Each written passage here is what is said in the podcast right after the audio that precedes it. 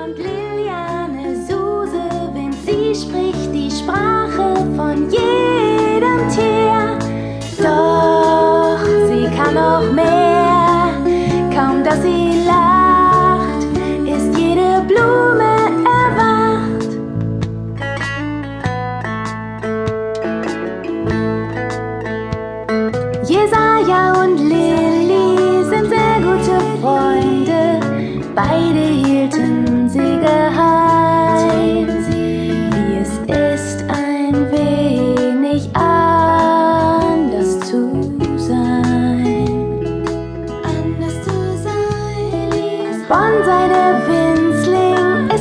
Schmidts Liebling, obwohl ihr sein Fell erst missfiel.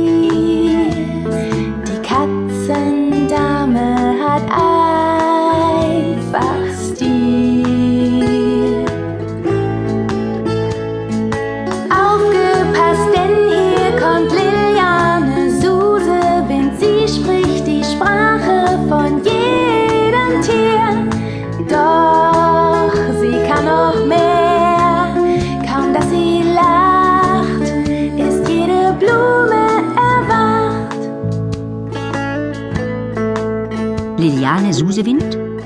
So springt man nicht mit Pferden um. Von Tanja Stevner. Gelesen von Katharine Stojan. Erstes Kapitel Schulanfang. Lilly stand vor dem Spiegel und versuchte, ihre widerspenstigen rostroten Locken glatt zu kämmen. Oh, oh, wohin gehen wir denn? bellte Lillys kleiner weißer Hund Bonsai und wedelte erwartungsvoll mit dem Schwanz. Lilly zupfte an einer besonders aufmüpfigen Strähne herum. Ich gehe in die Schule. Oh, ohne mich? Bonsai ließ die zotteligen Ohren hängen. Ja, tut mir leid. Lilly blickte ihren Hund entschuldigend an. Dass sie ihn verstehen konnte, war für sie das Selbstverständlichste von der Welt. Denn Lilly hatte eine besondere Gabe. Sie konnte mit Tieren sprechen. Das Frühstück ist fertig, drang die Stimme von Lillys Vater herauf, und sie machte sich auf den Weg nach unten in die Küche. Dort war ihr Vater gerade damit beschäftigt, Brötchen aus dem Ofen zu holen. Hallo, Schatz, rief er. Ihre Mutter saß versteckt hinter der Zeitung und grummelte Morgen.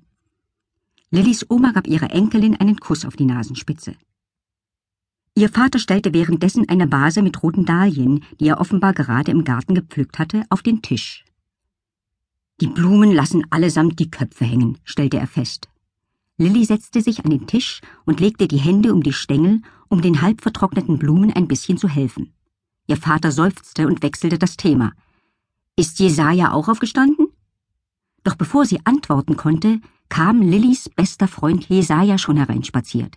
Er war frisch geduscht und sah wie immer umwerfend aus. Sein dunkles Haar glänzte und seine braunen Augen blitzten Lilly an. Er war vorübergehend in das Zimmer neben Lillys eingezogen, da seine Eltern sich auf Geschäftsreise in China befanden. Jesaja wollte sich gerade setzen, da sprang eine orange getigerte Katze auf seinen Stuhl. Mit miesepetrigem Gesicht blickte sie Jesaja an und maunzte, Sie möchten doch wohl nicht etwa Ihre morgendliche Nahrungsaufnahme beginnen, ohne sich zuvor um meine Beköstigung gekümmert zu haben. Die Katze gehörte Jesaja und wohnte momentan ebenfalls bei den Susewins. Obwohl sie sich prächtig mit Bonsai verstand, war es manchmal gar nicht so leicht, die kleine Lady im Haus zu haben. Denn diese Katze war etwas ganz Besonderes. Sie betrachtete sich selbst als die Crème de la Crème der Schnurrherrschaften von Welt, und deshalb trug sie den vornehmen Namen Frau von Schmidt. Lilly übersetzte Jesaja nun, was die Katze verlangte, denn er verstand das Tier natürlich nicht. Er hatte lediglich ein Maunzen gehört. Lilly versuchte im Gespräch mit der Katze stets, sich so gewählt wie möglich auszudrücken. Ihr Fell scheint durch ihr Mal enorm an Leuchtkraft zu gewinnen, sagte sie und brachte es kaum fertig, dabei ein ernstes Gesicht zu machen, denn Jesaja brach gerade in Gelächter aus.